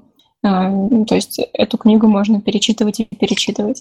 И что самое классное и крутое, это то, что Э, в этом произведении конфликт э, именно между добром и злом показывается как борьба между знанием и невежеством. То есть в этой книге Гарри, он вроде бы маленький мальчик, но он просто презирает всех глупых, необразованных, не желающих обучаться людей. Э, сразу скажу по секрету, открою небольшую тайну, что в этом произведении он дружит с тем с кем э, в оригинале он не дружит, и в первый же день он поссорился с тем, с кем он дружил э, в оригинальном произведении. Вот так завуалированно пыталась э, заинтриговать. А, читается очень легко, очень просто, несмотря на то, что это про рациональность, там очень много научных тоже каких-то определений, терминов, но читается на одном дыхании, и первые, наверное, глав 15-20 ты просто читаешь и хохочешь, потому что это очень смешно, и при этом еще и даются очень, очень хороший фундамент в плане того, как размышлять рационально. То есть после этого ты действительно задумываешься о том, э, ты задумываешься о том, что вот в этой ситуации стоит остановиться и подумать. И в первый период после окончания прочтения этого произведение, я действительно вспоминала, так а как же бы здесь поступил бы Гарри? А, и это, правда, обучает мыслить рационально и при этом с юмором. И еще раз повторюсь, первые 15 глав вы просто будете э, хохотать, смеяться, потому что действительно это очень смешно с первых же строк. Вот поэтому всем советую к прочтению. Думаю, э, здесь э, это хороший такой фундамент для изучения рациональности, а потом уже можно перейти на форум Less Wrong, как раз-таки этого автора Ютковского, в котором уже очень много статей, очень много других коротких каких-то рассказов, а, которые тоже говорят, повествуют о рациональности. Ну вот я как раз хочу добавить, тут Лиза начала рассказ о книге с точки зрения того, что э, можно посмеяться и не принять это всерьез, но вот, допустим, э, эта книга у нас э, входит на Хекслите в список рекомендуемой литературы в разделе «Наши любимые». Вот, поэтому мы ее тоже всегда всем рекомендуем, ну просто как такое э, легкое, но при этом э, обучающее чтение, которое определенно будет не лишним и только в пользу. Вот, ну, я, и, ну, и, естественно, гиков порадует особенно. Так, ну что, давайте дальше перейдем к следующей теме. И здесь у нас должен Павел Калашников вступить в нашу беседу и рассказать про записи докладов с ITV Томск. Та-дам! А, да, а, Смотрите, ITV много лет не выкладывал записи своих докладов, потому что у нас была возможность делать качественные записи, да, а, а выкладывать некачественные не хотелось. Вот. А, слава, с радостью сообщаю, что у, у команды ITV теперь есть возможность записывать качественные доклады. У нас есть аппаратура, чтобы это делать, да, и делать качество записи, но, к сожалению, а, не всегда есть руки из правильного места, и поэтому а, записи докладов с конференции из Томска не совсем качественные. Там немножечко плохой звук, и, э, но, но все смотрибельно. А, мы долго думали по поводу выкладывать их или нет, выложили не все. Некоторые записи оказались, ну, в силу разных технических причин, недостаточного качества, чтобы мы их могли выкладывать, но те три записи, которые мы опубликовали, они э, приемлемые, их можно смотреть, но мы будем дальше, соответственно, улучшать наше умение создавать готовые видео. Э, о чем эти три доклада? Соответственно, 30 ноября в Томске прошла конференция, ну, очередная конференция ITV, э, и там было шесть докладов, три из них, соответственно, мы опубликовали.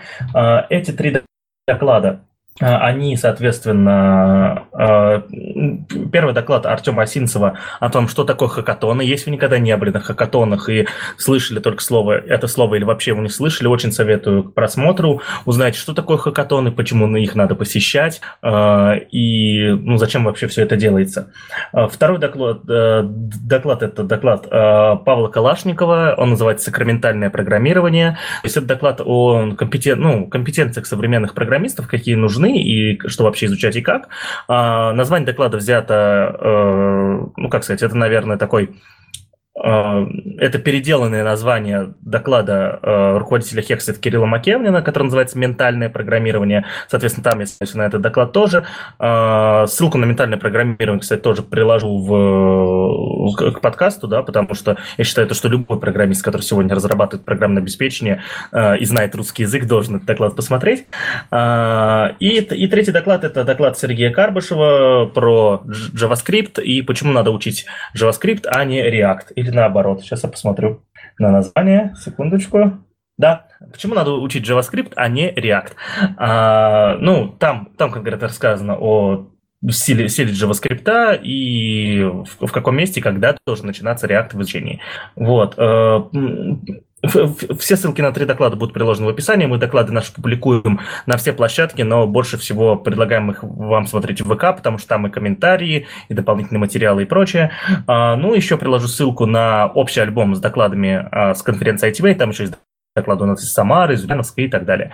В принципе, у меня все. Все остальное из доклада. Смотрите, пожалуйста. Кстати, еще, э, еще теплится интересная мысль брать доклады и делать из них подкасты, но я знаю, знаю, что делают, но не знаю, насколько целесообразно и вообще возможно, но когда-нибудь может быть. Но это возможно, мы так тоже делаем. Мы интервью всякие переводим как раз-таки в форматы подкастов, но в том числе это делаем по запросам студентов, которые говорят, что им не особо удобно смотреть видео в Ютубе, особенно когда они в метро. А Окей, но ты, Паш, далеко не уходи, потому что следующая наша тема, это как раз тема, на которой тебе тоже, я думаю, будет интересно рассказать. Наши дружи, ребята из компании MadBrains, а, запускают а, курсы по мобильной разработке. И вот, и наш прекрасный, хороший знакомый Анатолий Пешков как раз является преподавателем на этих курсах, э, и в том числе мы вам тоже всем прикрепим ссылочку на описание и на то, где можно будет записаться на эти курсы. А, и самое важное, стоит оно 0 рублей 0 копеек, вот, и э, будет интересно и полезно тем, кто находится в данный момент в Ульяновске. Ну и не только, по-моему, в Ульяновске. А, нет, да, там очные встречи. А, и э, кто захочет в дальнейшем заниматься как раз-таки мобильной разработкой. Ну, я думаю, что Паш тут тоже может подробнее рассказать. А, ну, у Паши подробности столько, сколько у тебя, Наташа, ты уже все рассказала. Единственное, что, да, а, она Анатолий э, Пешков, он э, приезжал на форум ITV, выступал, соответственно, я думаю, он еще к нам приедет. И, э, Толя, мы хотим сразу перед тобой извиниться с Наташей. Э, мы тебя любим не, э, вне зависимости от того, Пешков ты или Пешков. Э, вот, но вообще компания MadBrains – это очень быстро растущая компания, которая занимается именно мобильной разработкой, да. Э, я не знаю, есть у них проекты, не связанные с мобилками, да, а, вот насколько у меня есть информация, что таких проектов у них нет, они сосредоточены именно на мобилках, и поэтому, если вы молодой разработчик, которому нравится, ну, который понял, то, что разрабатывать мобильные приложения и существовать вообще в мире мобильной разработки, это его, то э, обязательно приходите к ним, потому что у ребят очень сильная техническая составляющая их проектов, они фигачит прям по жести, то есть вы там, во-первых, вам там очень понравится работать, во-вторых, э, вы быстро вырастете как э, специалист, да, вот. Но мне кажется, эти курсы подходят в том числе и для уже работающих специалистов не мобильщиков, которые, соответственно, решили, что хотят перейти в мобилку. Надо помнить, что сегодня разработка под мобильной платформы – это не только Android а и iOS, да, это еще огромная куча других мобильных устройств, которые, э, которыми мы пользуемся, начиная от носимой электроники, заканчивая специализированными разными э, планшетами, на которые работают на заводах и так далее, да, э, там часы, там носимая одежда уже есть под него, я тоже уверен, там мобильщики тоже что-то делают, вот, и так далее, так далее, то есть ребята, то есть огромный спектр, он не заканчивается на Android и iOS, и там довольно интересно, вот. Ну, в общем, там будет Swift, Kotlin, Flutter, вот это вот все. Обещают, что будет очень интересно и, самое главное, полезно и практично. А, и на этом новость мы, собственно, закончим. Ссылочка в описании. Обязательно записывайтесь на этот курс, приходите, знакомьтесь, учитесь и вообще все такое. А, Если вы в Ульяновске. Ну да, а что, нас кто-то еще слушает? Ну, Смаш послушает, придет. Вот. Окей. А, внимание, блиц вопрос. Кому подает лапу дворняжка на улице в обязательном порядке? Эм, я хочу пошутить, но э, никакой адекватной рифмы, кроме чебурашка, мне не приходит в голову, поэтому чебурашка. Ну и ты, черт возьми, прав, потому что сейчас следующая новость пойдет как раз-таки о чебурашке мастер подводок сейчас вот прям во мне был. У-ху. Итак, история очень добрая, очень милая и на самом деле максимально полезная заключается она в следующем. Мультфильм «Чебурашку» сделали в 50 кадров с помощью нейросети Дейн. Вот. Если говорить об этом подробнее, то, в общем, история такая. Есть мультик про Чебурашку. Вы, если умные советские дети, то наверняка его смотрели, а если нет, то мы его рекомендуем посмотреть, потому что он очень э, добрый, странный, немножечко, может быть, кому-то покажется депрессивным, но явно не депрессивнее, чем ежик в тумане. Ну так вот, а, в общем, а, товарищ один из Завтракаст, Максим Зарецкий, увеличил частоту смены кадров. А, там до этого было их 7-8, стало теперь 50 в секунду а, с помощью нейросетки. Из-за этого мультик стал гораздо плавнее, смотрибельнее, особенно в нынешнем состоянии, да, потому что, вот представьте, мультик был в 71 году выпущен, то сейчас, естественно, он кажется уже не таким сильно смотрибельным. Ну и вот, а, и теперь он а, в 720 разрешений может смотреться у нас на YouTube спокойно, без каких-либо проблем. А, ну, естественно, все очень классно с точки зрения того, что теперь можно повышать качество мультиков, ну и в том числе это в первую очередь, как говорит сам автор, будет интересно а, маленьким студиям, которые занимаются анимацией, потому что теперь это у них может занимать не так много сил э, времени технических вещей для подготовки своих мультиков с маленьким бюджетом. Вот. А, в общем, вот такая вот добренькая история. Очень классная, на мой взгляд. Вот.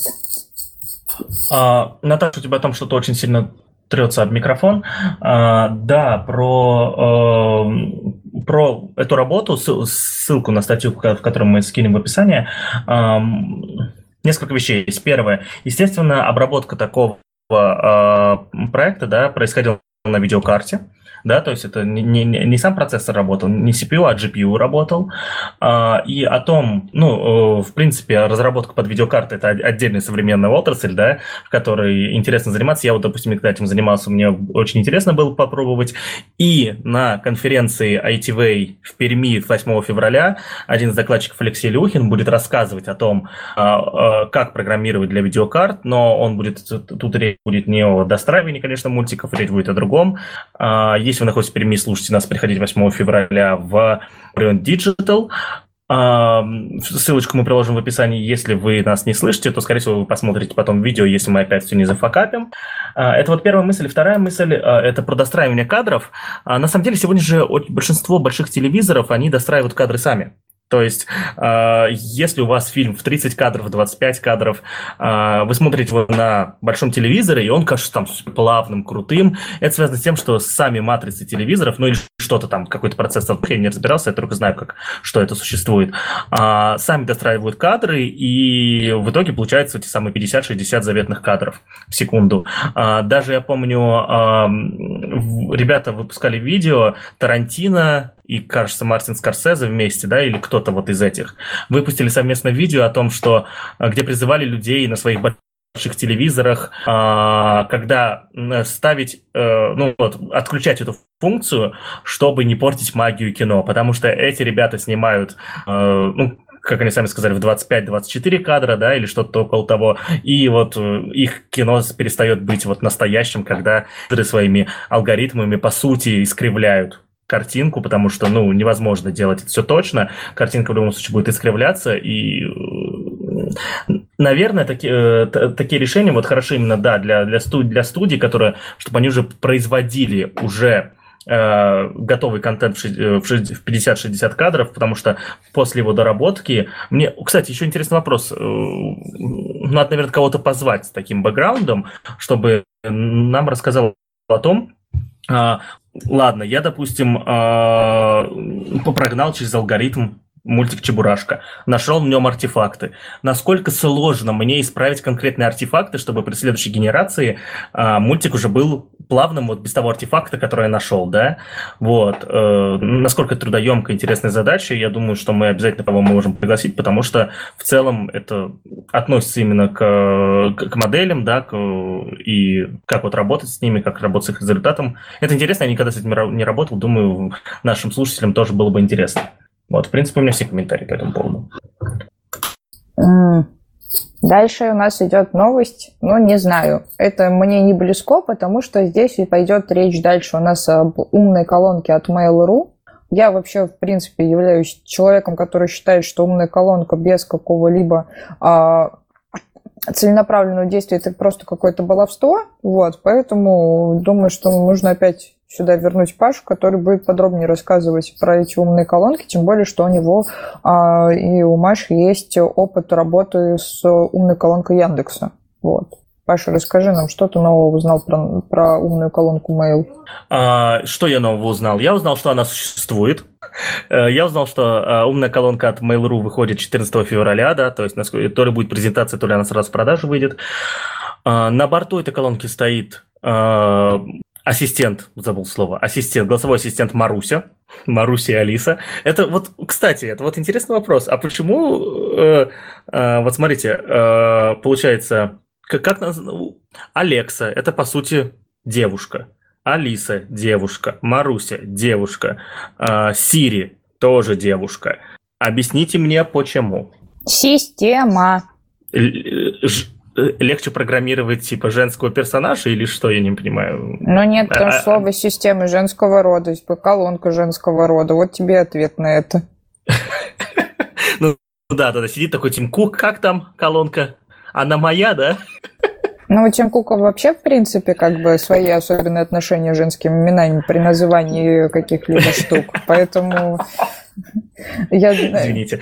Но это, знаешь, уже из, из, из здания уважения Стиву Джобсу, который тоже к этому, э, который в первую очередь как раз-таки к этому и был неравнодушен, если все знают историю про Лизу. Вот как бы все. Ну, здесь, на самом деле, я думаю, что в первую очередь дело в том, что, во-первых, сами существительные женского рода, во-вторых, э, ну, мы, если говорим особенно о российской разработке, да, потому что если умная колонка, то это, естественно, женский род.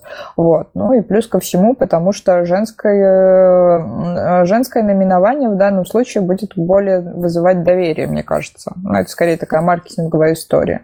Вот потому что вряд ли ты захочешь э, себе систему поставить в дом, которую там зовут Игорь, например. Вот. Егор.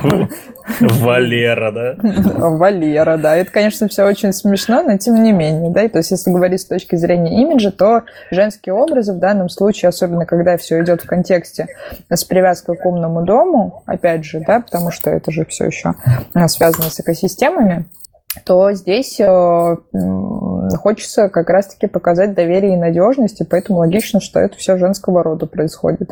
Но правду, естественно, мы не узнаем до тех пор, пока не позовем к себе на подкаст каким-то неизвестным образом разработчика из мейла, который занимается созданием вот этих сервисов. Ну да, как неизвестным образом это кажется. А, ну, что самое главное, что хочешь сказать про колонку? На самом деле классно то, что на русском языке теперь есть еще один, э, ну, еще одна колонка, которую можно поставить дома, соответственно, есть конкуренция, и конкуренция всегда рождает лучшие продукты.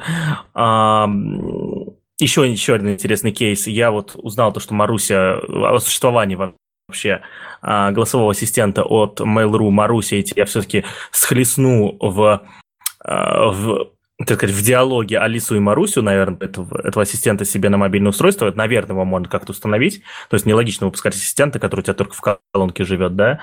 А, вот, и это, это, ну, это будет интересно как минимум. А, ну и в целом, а, да, кстати, у Маруси есть еще очень классная фишка. Она включает музыку из а, ВК Бума, кажется, он называется. Музыкальный сервис ВК. Да, Бум. Вот, она, если Яндекс использует музыку для музыки, то Mail.ru, что логично, да, потому что ВКонтакте принадлежит Mail.ru, использует ВК Boom. И, наверное, если Маруся научится э, лучшим интеграциям с ВКонтакте, допустим, позвонить и называешь имя друга ВКонтакте, да, и звонок будет через ВКонтакте, наверное, это приобретает смысл, да, то есть потому что, ну, конкретно для меня ВКонтакте это как бы, как бы эта социальная сеть, к сожалению, не отдавала данные э, правительству и так далее, да, вот, но для меня это сейчас основная социальная сеть, э, и у меня там много информации, я бы имел колонку, имел ассистента, который всю эту информацию знает, а, тогда бы это заимело смысл. Если вы, допустим, но если у вас все в Яндексе, то, соответственно, Алиса вам подходит идеально, да? Вот. Но она этого пока не умеет, у нее только интеграция только с музыкой. А, вот. Если они дальше будут все это развивать, тогда будет все а, логично. Вот. Самое главное, что надо помнить, помнить несмотря на то, что Mail.ru связано с э, государством, у этой колонки тоже есть кнопка отключения микрофона. Э, э, при том отключение не из э, программной, а именно физического отключения микрофона. Ждем, когда эти колонки начнут продавать, и всякие блогеры разберут ее и посмотрят, реально ли эта кнопка работает. Так, вот. Я надеюсь, что, они, что она работает, потому что в противном случае это будет самый большой факап в мире. А, ну и классно, что умные колонки на русском языке появляются. То есть есть рынок, есть российский рынок для этого. Вот, и рынок развивается. Кому еще из, из отечественных брендов надо еще колонку выпустить? Ну вот Яндекс выпустил, Mail.ru выпустил, Рамблеру не надо. А, кому? Да никому. Хорош. Ну, вот конкуренция на этом и закончилась, соответственно, все, видите, мы наполнили чашу. А, но я надеюсь, что эта колонка дальше будет развиваться, у нее приятный дизайн, э, и в целом это классненько. Ну и, и они будут чем-то различаться. Вот, но пока киллер фичу Яндекс станции, насколько я понимаю, той, которой нету капсулы. Да, кстати, сама колонка называется не Маруся, она называется капсула вообще, да. А, единственная киллер фича, которая есть у Яндекса и у которой нету капсулы, это, а, безусловно, возможность подключения к телевизору и просмотр а, фильмов и сериалов на кинопоиске. Ну и такси через капсулу пока вызвать нельзя, а через Яндекс станцию можно. Ну, это вот конкретно моя фича. Вот, да, Вы кстати... уже обсудили, что капсула умеет мурлыкать? Я просто тут вылетала, возможно, это, конечно, обсуждали, но мне это очень понравилось. Не... Можно не заводить кота.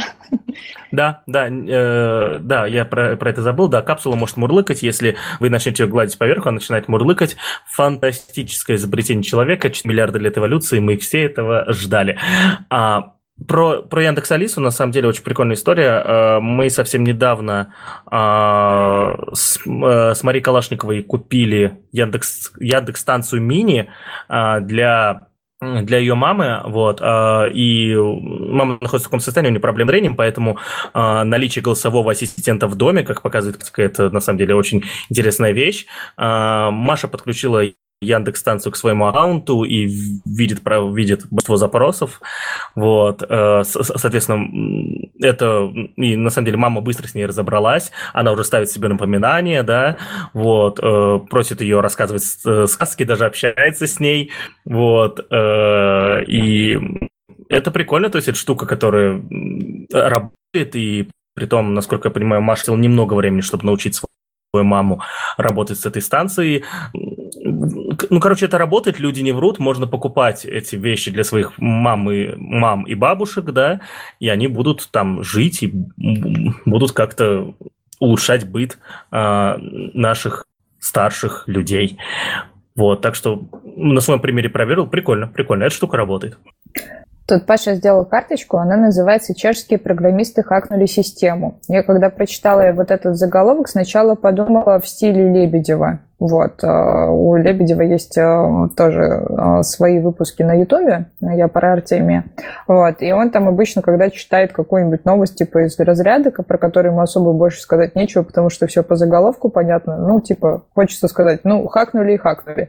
Но на самом деле, если порыться там в глубине, то ребята сделали действительно слом системы, который в дальнейшем привел к тому, что а, чешская э, система распределения госзаказов в итоге может окончательно закрыться, но, может быть, останется в каких-то форматах, но как минимум в IT-формате она, скорее всего, прикроется. История про что? История про то, что а, в общем, нужно было сделать правительству государственный сервис, и э, этот заказ получила себя, видимо, по тендеру, либо непонятно по каким причинам, но судя как бы, по тому, как пишет источник, то никакого розыгрыша тендера не было. Вот, и заказ сразу получила конкретная компания, и она берется делать вот этот сайт правительства, вот этот государственный сервис, э, за, сейчас я прям зачитаю, за 16 миллионов евро. Вот.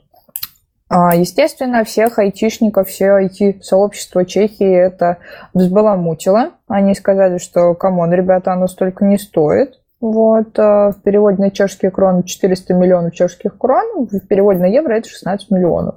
Вот. И там был какой-то интернет-магазин, два приложения на iOS и на Android, а, и э, госконтракт на 4 года. Вот. На что все возмутились, вот, и сказали, что это полный абсурд какой-то, и что я больше не хочу а, во всем этом деле участвовать, потому что я налогоплательщик, мне совершенно не нравится, что средства, которые я вкладываю а, с помощью налогов в развитие страны, а, тратятся черт знает на что. Вот. Ну и, собственно, за одни выходные они сели и запилили вот этот самый сервис, который правительству Чехии был необходим. Вот. А, закончилась вся история тем, что министра, который принял а, решение по этому госзаказу, благополучно уволили. Ребята, айтишники, по сути, сделали себе хакатон, распиарили его, растиражировали, получили лучи добра и респектосиков. Вот. Ну и а, Соответственно, сайт уже заработал в тестовом режиме, он уже там к госсистеме подключен, там все необходимые функции имитирует.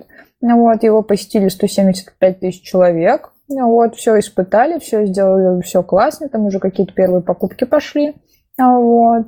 А, ну и как бы вот, Министра транспорта благополучно отправили в отставку, контракты все разорвали. Вот, и э, в общем, они теперь надеются, что а, в Чехии должны, по сути, задуматься, на что же в итоге тратятся все деньги налоговые, то есть все деньги страны и деньги жителей, вот, и что, возможно, в дальнейшем с необоснованными госзаказами будет покончено. Вот такая вот история, которая нам в России, в принципе, знакома тоже, но мы обычно в этом случае говорим «за что» и пожимаем плечами. Вот. А нам в России не надо, чтобы так случалось. Я вам объясню. Потому что если а, подобные прецеденты начнут случаться в России, и а, на госзаказы, на разработку программных продуктов начнется ну, реальная оценка всего этого, то через год-полтора мы с вами будем читать новости о том, что бывший программист, э, бездомный, безработный, совершил э, ограбление и тройное убийство, и таких, и таких историй будет просто. Я к чему веду? К тому, что если сегодня госзаказы реально начнут оценивать, э, ну, вот в разработке госзаказа будет реальная оценка про, про разработки программного продукта, да, вот, притом надо учитывать то, что здесь произошла Э, сколько, 60 программистов развали ее два дня, но если мы посчитаем, а, если мы посчитаем вот человека-часы здесь, то получится, ну, не 16 миллионов евро, но я вам скажу, я не удивлюсь, если и миллион евро получится, да. Хотя, ну нет, надо посчитать, ладно, я что-то переборщил, но, но сумма получится приличная. 60 программистов, при том, видимо, они все там э, сеньоры, да, и так далее, во все щели, и плюс еще не было менеджмента э, полноценного, я уверен. Я думаю, да, до миллион евро получится, come on. Вот, э, на, вот, на разработку такой штуки, да, и если действительно госзаказы начнут нормально, э, там будет приходить нормальная оценка, да, то закроются сотни сотни э, галер, которые у нас в России сейчас работают, в которых трудоустроены программисты, куда приходят молодые сперва работать и набираться опыта, э, они закроются, и, и много программистов станет безработными, что сотни компаний в России, если быть даже и тысячи, э, живут в основном за счет госзаказов или с проектов, которые не напрямую, но связаны с госзакупками. Так что опасненько, опасненько такая история в России. IT может перестать быть великим. Ну, оно и перестанет быть великим лет через 10. Ты успокойся, поэтому все нормально. Мы медленно катимся к дну. У нас будет перенасыщение рынка IT-специалистов, и все. А мы не будем через 10 лет подкаст записывать, что ли? Посмотрим. Тебе уже будет 50, все надеются, что ты успокоишься.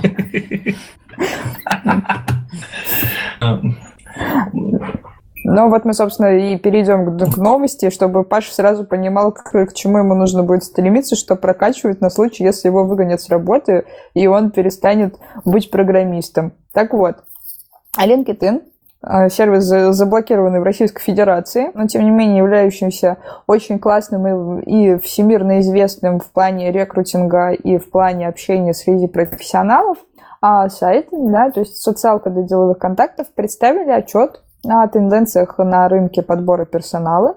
Вот, поговорили с HR, поговорили с разными экспертами, с сотрудниками разных компаний. Там, в общем, более 7 тысяч респондентов из, из 35 стран.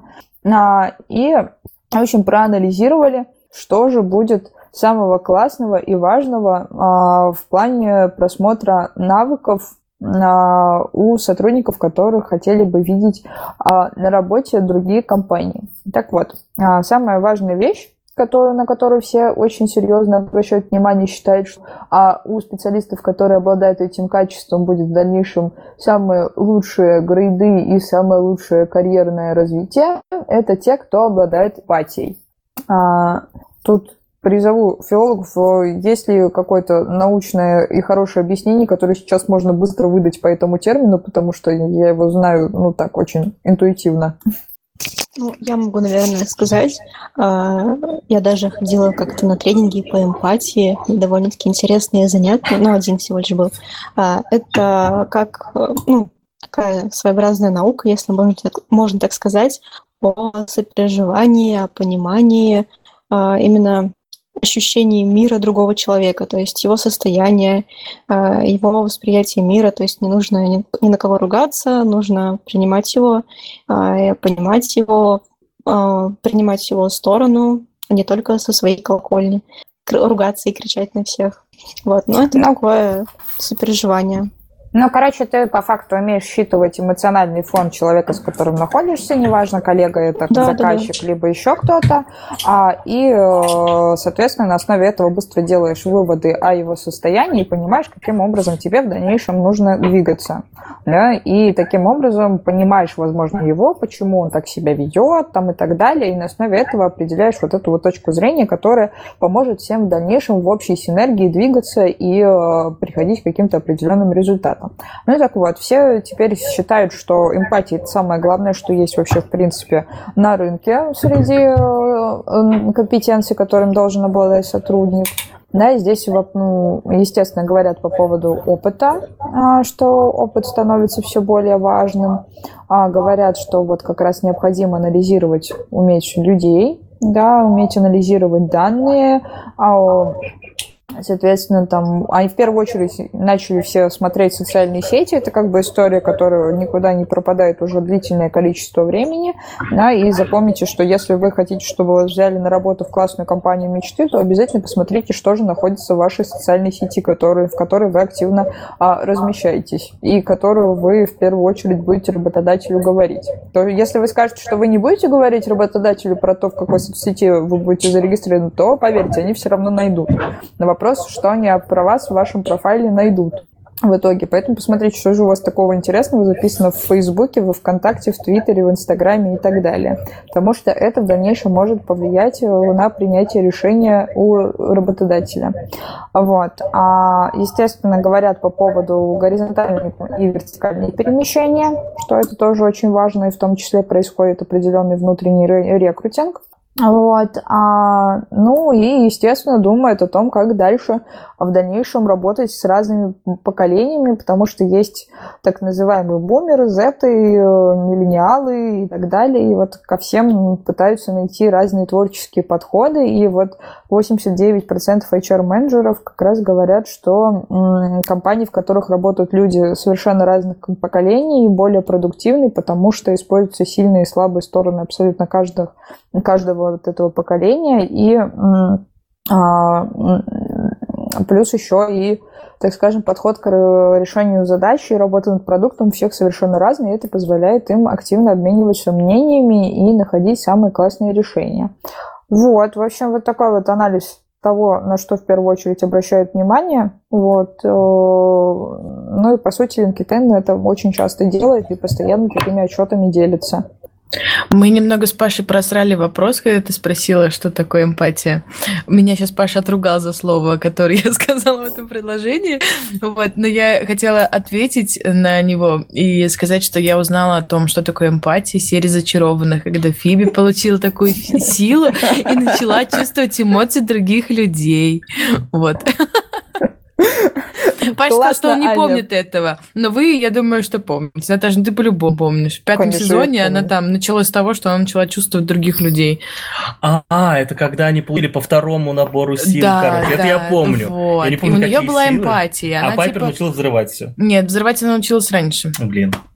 Вот, она, она просто... научилась, ты чё? Да, там ну, вообще... Ну, ну, простите, я, я, я хоть и смотрел «Зачарованных», но я мальчик, я не могу признаваться в том, что прям все помню.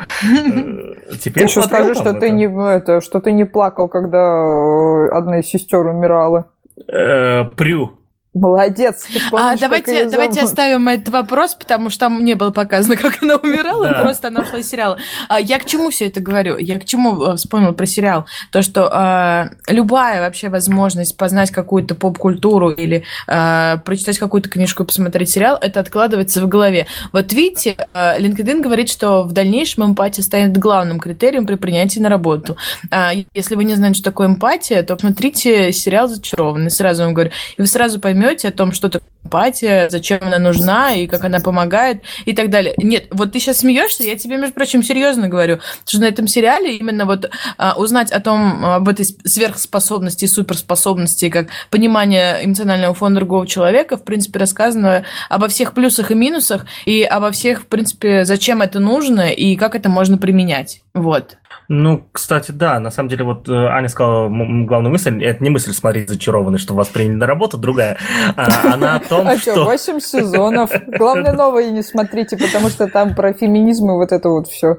Эм, это, э, мысль такая, то, что эмпатия все-таки развивается э, не быстро, она развивается, ну, Культура помогает э, развить человеке эмпатию. Соответственно, это одна из главных задач культуры на протяжении всего существования наверное, человечества, да, чтобы развивать самые важные качества в человеке, в том числе эмпатию. Поэтому, если LinkedIn считает, им будет считать эмпатию одним из главных преимуществ при приеме на работу, то получается, что частично а, знание и, общего, и общее культурное развитие человека помога, будет помогать устраиваться на работу и будет хорошим преимуществом. Так что ну, грубо говоря, получается то, что сидеть, и задротить э, во что-то одно и ждать то, что ты будешь в этом супер классно и так далее, э, не поможет. Ну, будет меньше помогать при устройстве на работу, чем, чем вот, допустим, такие вещи, как эмпатия и, общ, и, и, и общекультурное воспитание.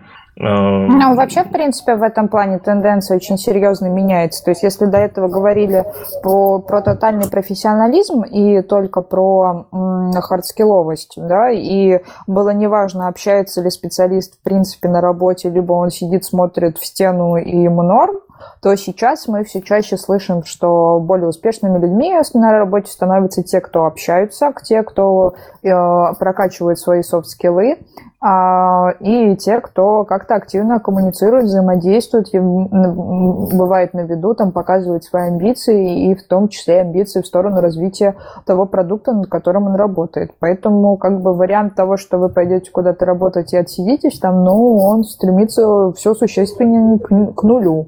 Можно этого, конечно, не делать, но тогда вы не удивляйтесь, почему ваш грейд не растет, и, в принципе, мотивировать вас работать тоже особо никто не хочет. Паш, Паш, Паш, Паш, вопрос. Аю.